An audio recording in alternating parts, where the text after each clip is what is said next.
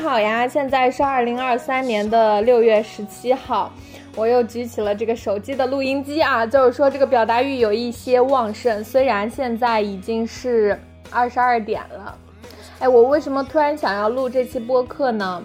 是因为刚刚我在家里胡乱的扭动嘛，然后就开始跳那个最近很流行的摇摆舞。我不知道它是不是最近才流行起来的，反正我是最近才知道它的。他的这种舞蹈风格和我喜欢的就很像，我感觉不需要很多的规律，然后也没有很多的控制，就只要你跳得开心就好。我也没有学过嘛，然后我就会配着音乐随意的开始舞蹈，大致会去模仿一些简单的步伐，然后你踩着音乐去踩着那个点随意的跳舞就好了。我感觉是非常容易的，然后跳着跳着就非常开心嘛。然后今天。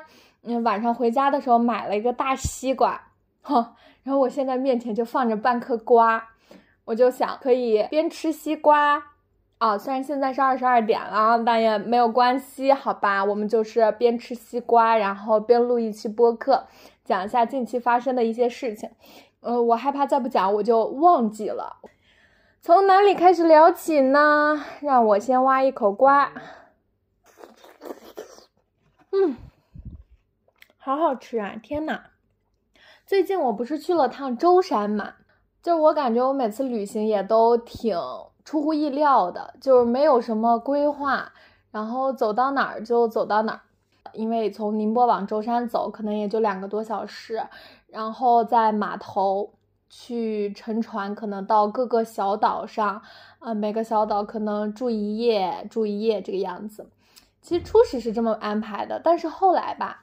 它因为最近不是台风要来嘛，然后天气也不太好，这个船呢它也不是很稳定，然后我俩就寻思，我俩第一天先去陆地的岛，就是那个朱家尖景区，哎，我们可以随意玩一下，玩一下了之后呢，再看情况。其实我想要去舟山，还是想要去面基木星记的两个主播的，嗯，虽然前面也没有跟他们打招呼，但是我一直是有这样的一个想法的。然后呢，第一天我们就去了，嗯，南沙，就是朱家尖景区那一块儿。然后第一天呢，感觉也非常的顺利。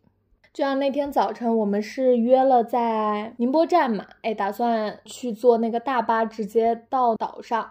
当时我们打算去坐那个大巴车的时候，门口不是就有很多拦着我们的那种小哥，问我们包包车呀？然后就是那种小型轿车、私家车就给我们拉过去了。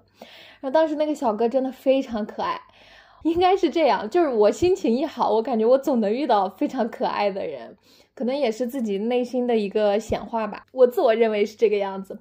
他当时就用很诡异的普通话，就是浙江人讲话，他其实是我有点听不太懂的，因为看着我小年轻嘛，他就会竭力用他标准的普通话来跟我搭讪，他就问说：“美女去哪儿呀？”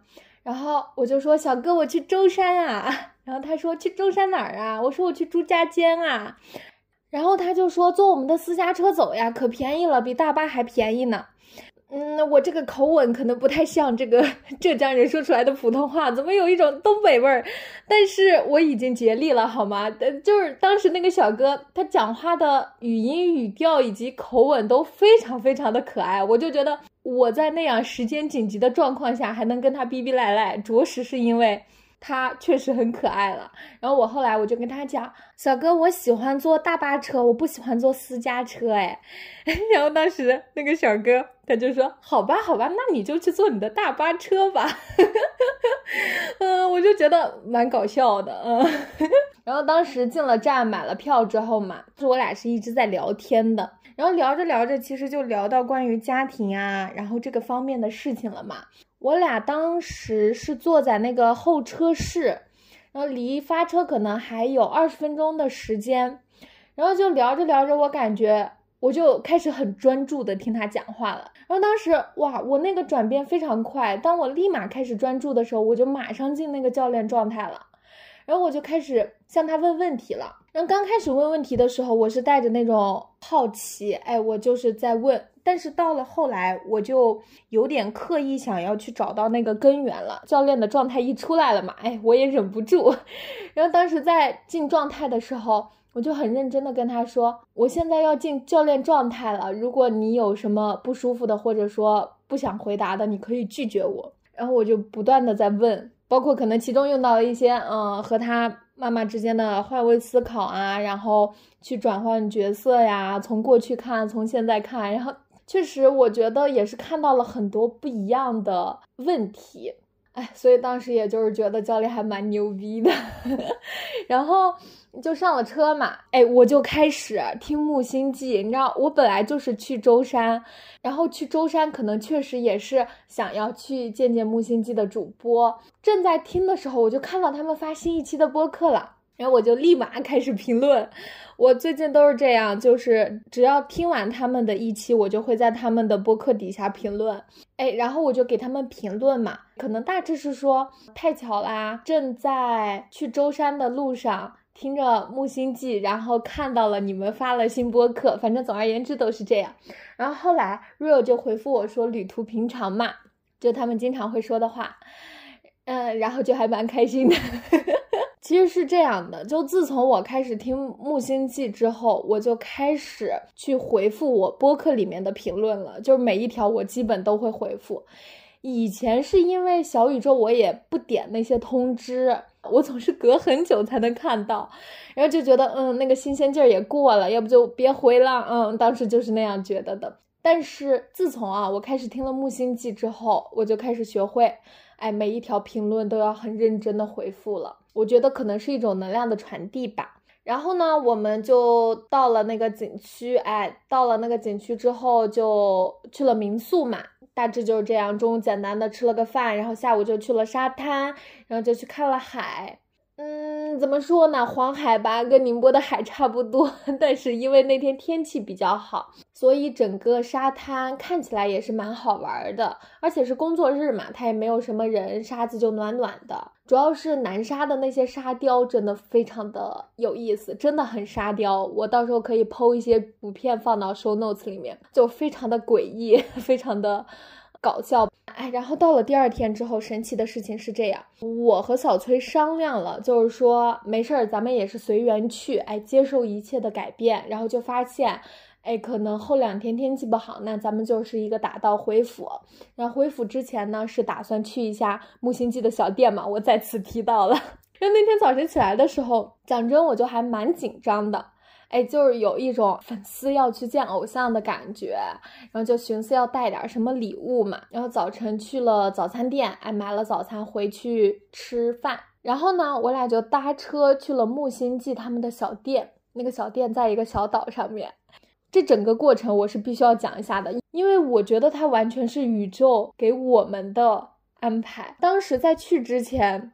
我一直在想嘛，我说要买一些什么东西，然后我的那个朋友就告诉我说，你买点水果吧。然后我就知道他是那种大实用型，哎，我觉得就不，我们就查到我们去的那个小岛上附近是有花店的，然后我就寻思说，那行，那买完花我们就去他们的手作店里嘛。到了之后呢，我就说，哎，我还是有点紧张，我们先转一转吧。我俩就没有刻意，我俩就想着先随意溜达溜达嘛，在那个小镇上面。砰！就看见一个花店，就感觉是被命运的安排。然后进了花店呢，挑了花，然后挑了花之后写了一个贺卡，写了贺卡就放到上面之后，我们就出来嘛。出来我还没有想着要去他们小店，因为我还是觉得就是这个激动的心、颤抖的手啊，咱们就是要做一下准备。然后我俩一出花店，你知道我。打眼看到的那个店就是木星记，你知道有多巧？巧到我觉得啊，这就送上门来了，我还没有准备好呢。然后我当时就愣在那儿了。然后我朋友看出来了嘛，他就说：“那要不再绕一圈？” 我就说：“行，我们绕一圈再过去嘛，反正我俩时间又不是非常紧张。”然后我俩就绕着绕着，看到了一个巨大的狗，哈士奇吧，好像是真的老大了，比我还大。然后它就在路上到处拉屎。然后我当时去了，还搁那撸它，太好看了，那只哈士奇长得呢。然后我就呃撸它，然后它就在旁边尿尿。然后我撸着撸着撸着，我那个顺眼一望，看到他俩了，然后我当时就觉得哇，这这也太神奇了吧！就是有一种，就是有一种 恍若隔世的感觉。然后我看到他俩了之后，我就想着迎着走过去嘛。然后他们可能以为我在问这个大狗是谁家的，然后他俩就在疯狂指说是隔壁宠物店，但其实不是，我其实就是要去木星记的嘛，对吧？然后我就拿着一个花，他俩就开了门，开了门之后，哎，我就自我介绍啊，就这些啊，我就真的觉得真的好幸运啊，就是觉得很顺流。我虽然有一些紧张，但是感觉宇宙都铺好路了，我就感觉 real 和岑非常非常温暖。然后呢，就逛了他们的小店，和视频上面看到的一样，看到了他们的创业墙，看到了他们的电影墙，去到了二楼嘛，因为当时我记得视频是没有拍二楼的，就看到了曾做的一些手工皂啊，都摆在那些架台上面。然后我一进去，手工皂的那个房间。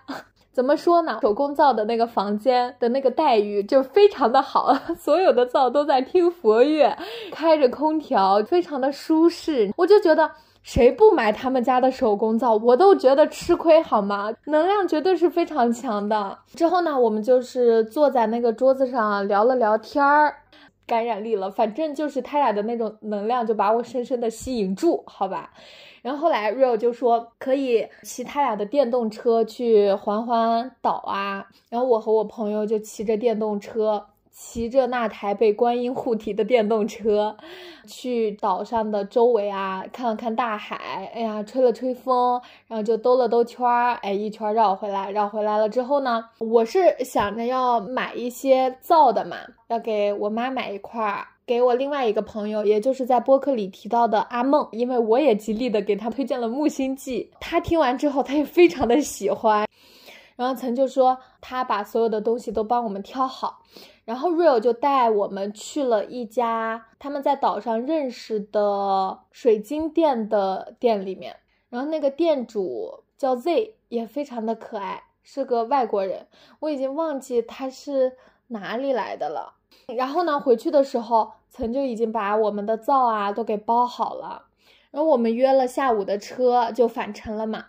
然后离开的时候，我就有点太激动了。全程都是处于非常开心的一个状态嘛，激动到忘记给钱。我俩刚到一个餐厅坐下来，然后我就突然想起来，哎，没给钱啊！因为我们一共拿了四块皂，我的朋友也说想要支持一下他们的创业嘛。然后我当时就问 Real 多少钱，他就只收了两块皂的钱，一个是我送给阿梦的嘛，然后一个是我送给妈妈的嘛，然后另外两块就是说送给我们的，然后还在那个包装袋里面。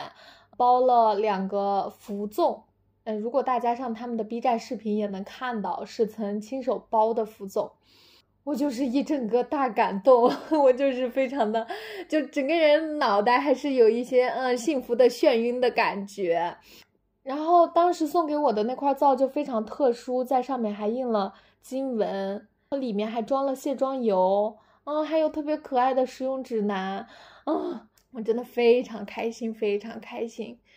然后最神奇的事情是这样的，我当时就告诉了阿梦这发生的一切嘛。然后他当时就微信公众号上搜了一下木星记的小店嘛，也想着买块皂来着。然后结果我这不就送给他了嘛？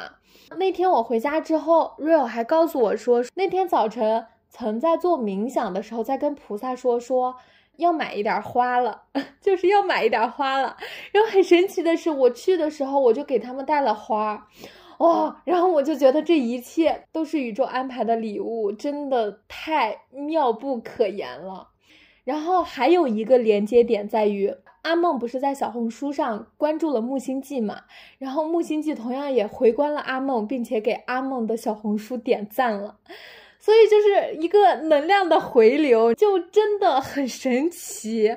我觉得这一切哇，宇宙的安排简直是刚刚好，太奇妙了，真的太棒了。如果有机会去接触这种高能量的人，告诉大家，不择手段 也要去接触他们，好吗？真的是。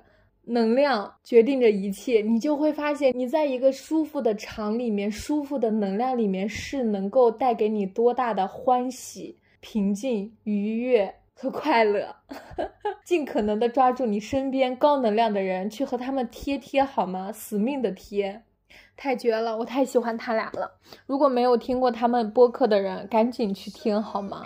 求求了！讲的太激动了，咱就是吃一块瓜好吧？我的瓜从冰箱里面拿出来都要凉掉了。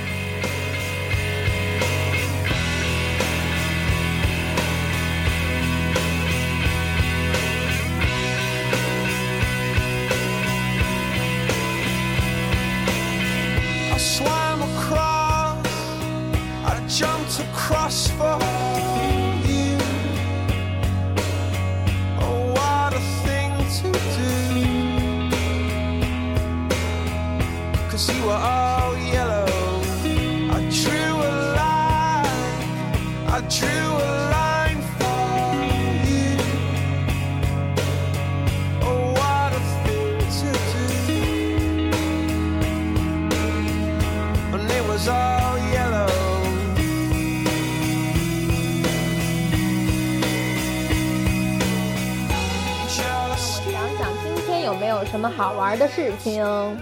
今天呢，早晨起来下雨，那我就是在家里嘛，打了一套金刚功。我今天打了九遍，哇，九遍和五遍的感觉就是不一样，以后都打九遍好吗？然后呢，就看了看书，看完书之后，我就开始了我教练的一个学习。最近就是一直在听他们的对话，哇，听过大师级的教练真的是不一样。那个问题怎么能那么问呢？那么精简，那么直指人心，那么有力量，而且发人深省，而且创造体验，真的太厉害了。我觉得人家一个小时一两万块钱的价格，确实是需要坚持不懈的努力的，不断的从树到道的一个过程。然后到了下午，我那个朋友今天就要回南京了嘛，然后我俩就约着看了一部电影儿。看了一部电影之后呢，就把他送走了。本来今天晚上约了一个财富关系教练对话，但是因为一点事儿，我被割了。那也刚刚好，那个时候我正在嗯溜达公园，然后我又在听那个教练对话，不断的去听吧，不断的去看，究竟是从什么角度去问的。今天还看到了一对跳广场舞的中年妇男妇女吧，两个人对着河边跳。感觉还挺满足的，嗯，然后我就尝试在公园做了一会儿冥想，发现虫子太多了，我就回来了。回来的时候，我就去了水果店嘛，哎，扭头一看，我就看到了一个笼子里面放着一只小猫，然后那个水果店老板娘啊，哇塞，就欢喜的不行，好像是终于有人发现他的小宝贝儿一样，就一直在给我介绍说。嗯，他怎么样啊？几个月了呀？从哪儿把他捡到的？现在打没打疫苗？以前是什么样？现在是什么样？我就仿佛看到了一个在炫耀自己孩子的母亲，哇！我就觉得那种能量的感觉非常好。然后我俩就互相唠嗑嘛。然后在这个过程中，那个阿姨就不断的发问我说：“是不是长得特别漂亮？” 他首先问我说：“是不是长得很漂亮？”我说：“哎，对，这猫这毛色特别好。”哎，然后到了第二次，长得可爱吧，这猫。然后到了第三次，哎，这我家猫越看越好看，就是那种哇，稀罕到不行。我就觉得太可爱了吧也。然后就撸了撸猫，然后撸完猫呢，哎，我们就是回家。回家了之后呢，我就看了一集的电视剧《鬼怪》。我以前就看过鬼怪，但是觉得现在带入一些我不一样的视角，哎，就觉得这部电视剧好像又新了，我好像又看到了不太一样的东西，嗯，然后差不多就看了一个多小时吧，然后就不是开始舞蹈嘛，舞蹈完太开心了，嗯，现在开始录播课了。好的，又讲到这儿哦，我突然想起来，今天刚出门的时候，我门口放着一把伞嘛。然后今天本来这个天气就非常的不稳定，它就时而下小雨，然后时而不下。然后我当时正下楼的时候，我就愣在那儿了。我说带不带伞呢？我又很懒，我就寻思不带了。我就说如果下雨的话，那也是宇宙的恩典，宇宙想让我体验一下我被淋的感觉。然后我就去逛公园嘛，然后逛着逛着真的很神奇，它就突然间冒雨，那个雨它是从小雨就马上变大了。我明显看到前一秒还是小豆子，后一秒下到地上就变成大豆子了。我这个人就我就是很慌张，然后我就寻思，哇，那快跑，快回家。然后这个转念也非常的奇妙，我要跟大家娓娓道来。我快步可能没到五步，我就寻思，好呀，那我就接受这场雨嘛，因为现在就是下雨了，我没有带伞，没有关系啊，我就接受它，因为我从来都没有这样的体验。我从来没有雨中不急不躁的享受大雨点砸在我脸上的感觉，那我就接受这场雨，我就接受这场馈赠，我接受我现在没有办法再去听教练对话了，我接受我没有办法好好的逛公园了，我接受这场雨，然后我就慢下来了，然后慢下来了之后走了不到二三十米吧，哎呀，我对这个长度这个头脑当中是没有一点感觉的，就相当于整个小公园的一半儿。然后我就是从一个头走到了一半的时候，它的雨就变小了，magic。呃，像我这个尿性，我现在当然就是要拉价值了，我就要上价值了。我就觉得，当你去接受一切，当你将所有的东西都看作恩典的时候，那么没有什么事情是好，没有什么事情是坏，它就是一份体验，它就是一份经历。我这波价值上的还是挺那个什么的吧，挺成功的是吧？嗯，我经常在日常当中啊，给自己这样嗯子去做一些思想上的转念，然后这样一转念就非常的妙啊！就所有当下发生的事情，你都可以转念去看待，你只要换一个视角，所有的东西都不一样了。笑死了！我前面有一阵在想，我说我要怎样好好录播课的时候，我就开始拿我的脑子想，想很多，说要输出很有价值的内容，我要不断的去看书，去把书中的观点怎样的有价值的传达给听众，我要怎样做好播客？No No No！我发现真正好的东西真的不是脑子想出来的，当下你有灵感了，你就去做。当你在脑子里面，你给自己设下说，哎，我每周要录一期播客，我播客的大纲是什么？今天要说这，今天要说那，然后呢，为了给大家传达一个什么样的东西，然后写这写那，不是的。当我学会把我脑子里的这些东西放掉之后，我发现我就是在生活，我在每时每刻去体验我的生活，我只要真正的。体验到了生活，我就可以将这种东西分享出来，因为真实它自有万钧之力嘛。我没有必要去在头脑当中构建出来一个我的生活，说我要把什么东西讲给大家。我没有必要提前去规划我的生活，然后说我要怎样把一些东西分享给大家。而是每一个当下，我认真的活过，我认真的在此刻的时候，我发现我自然是有很多想要去表达的东西。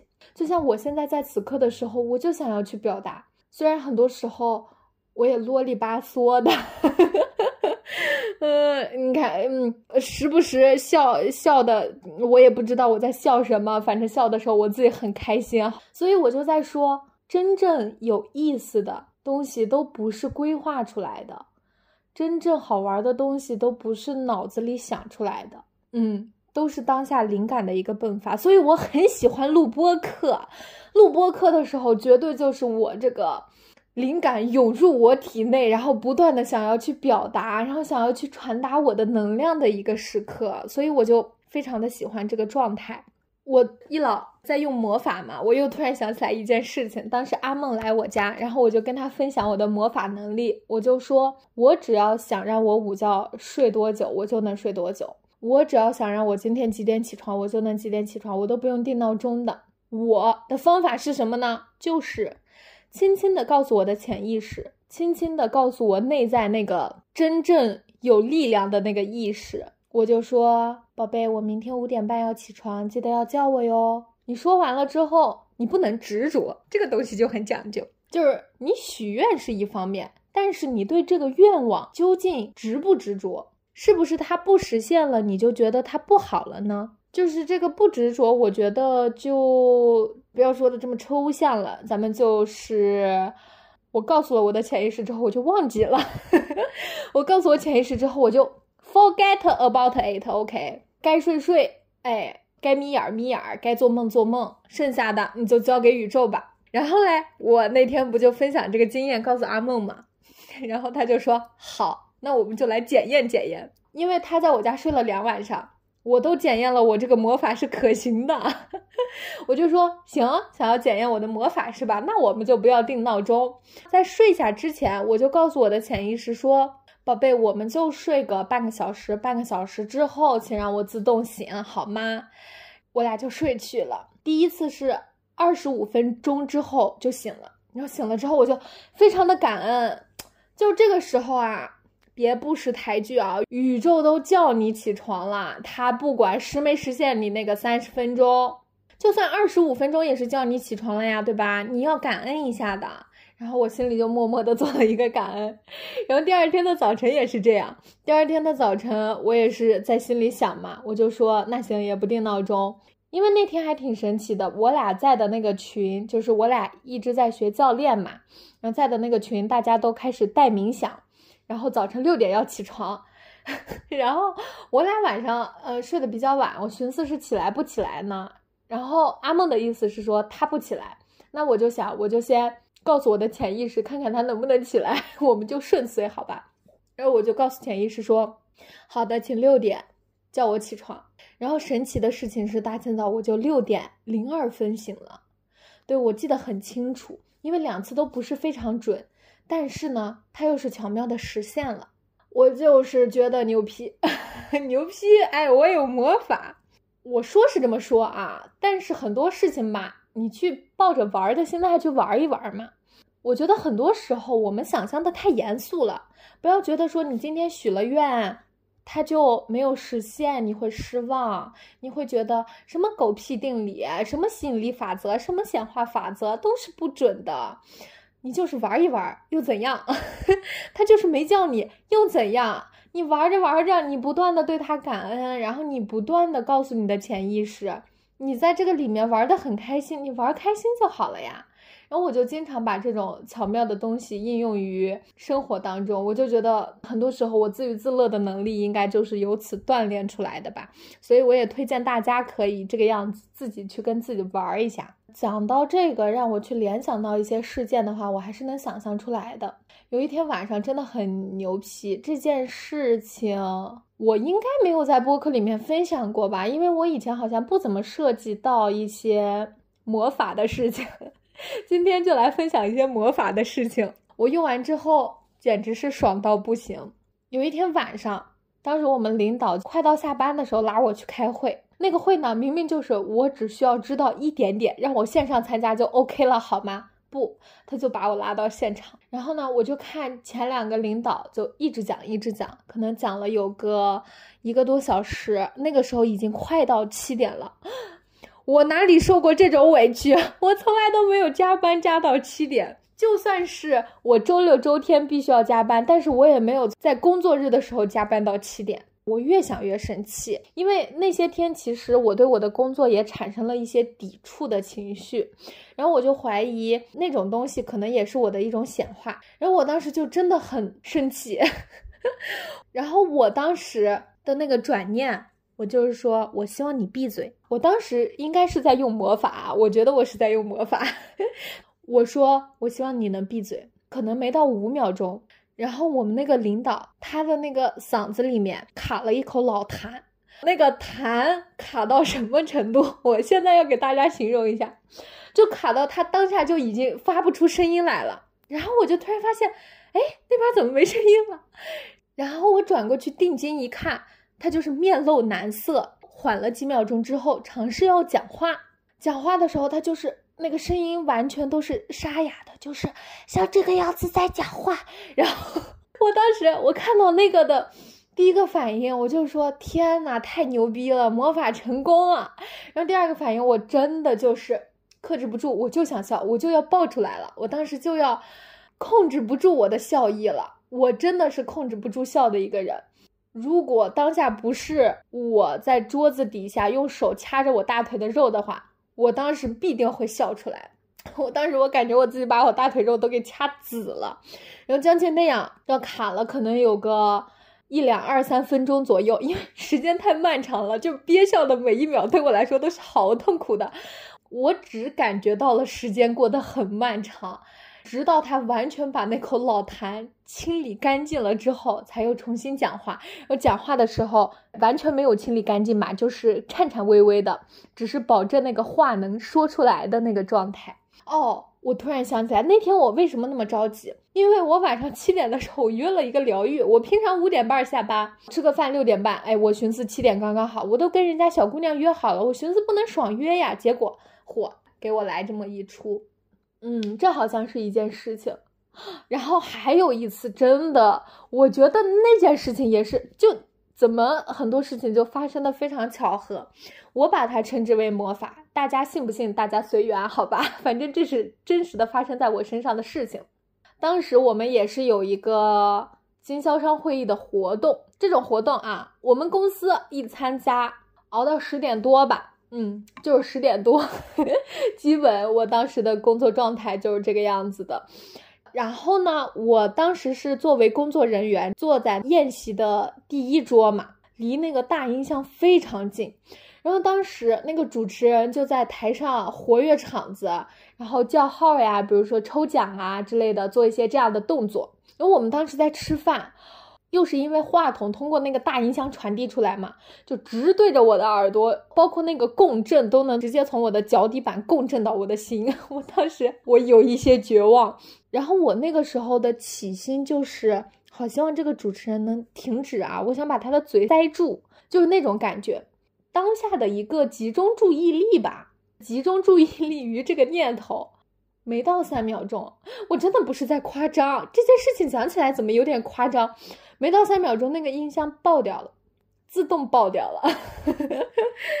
当然，有一些人可能会认为是巧合啦，但是我如果把它和我的念头连接在一起，我就不得不觉得这就是我使用的一个魔法。嗯，所以仁者见仁吧，反正我就是觉得我用魔法了啊。然后这样的事情其实还有好多，因为自从。呃，我接触了显化之后，我就开始时不时在我的生活当中玩显化，而且越玩越开心。就比如说日常显化一辆小摩的呀，显化一把伞啊。然后日常显化个我丢失的耳机啊，等等等等。如果大家感兴趣的话，我下期也可以分享一下，传播一些魔法知识啊。啊，我吃一个西瓜，我真的讲了好久，我的天哪！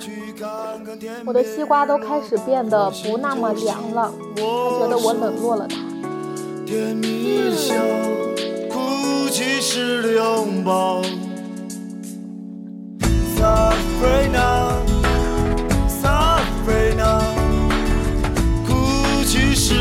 的拥抱，Safina Safina，哭泣时的拥抱。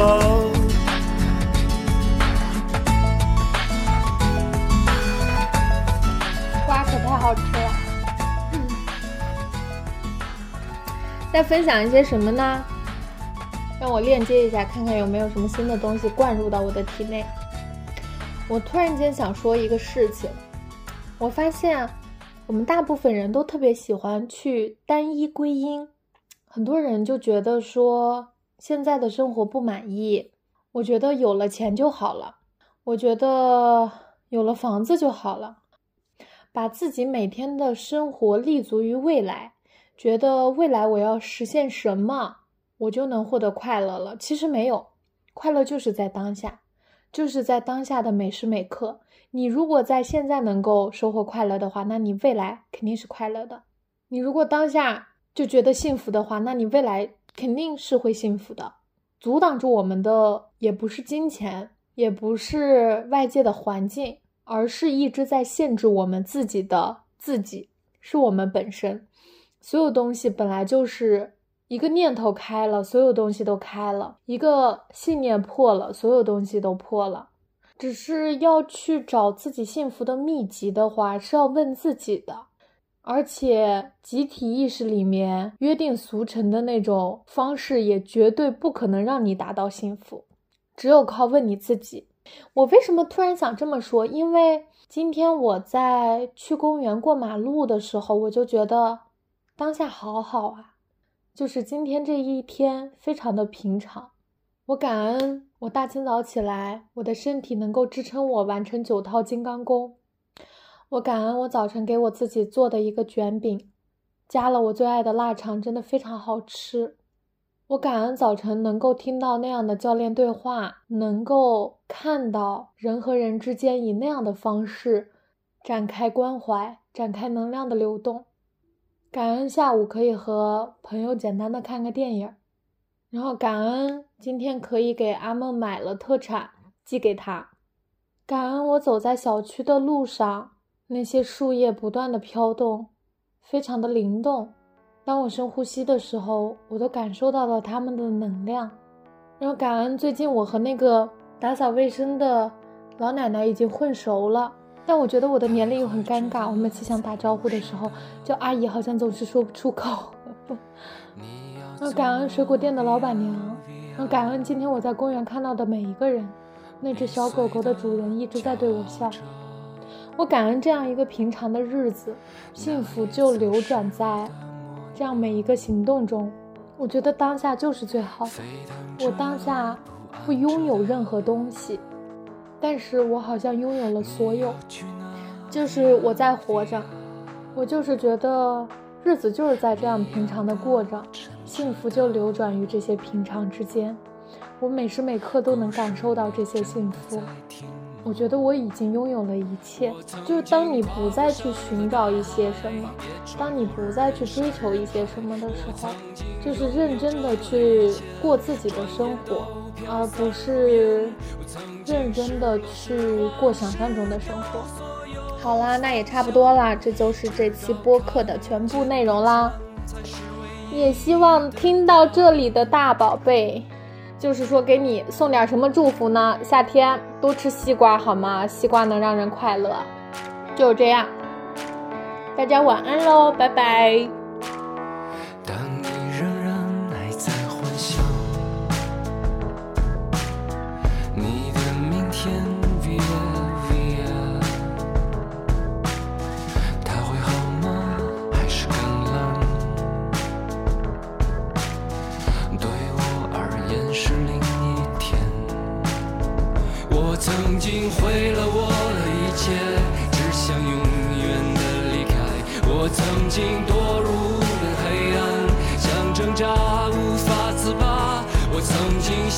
想他。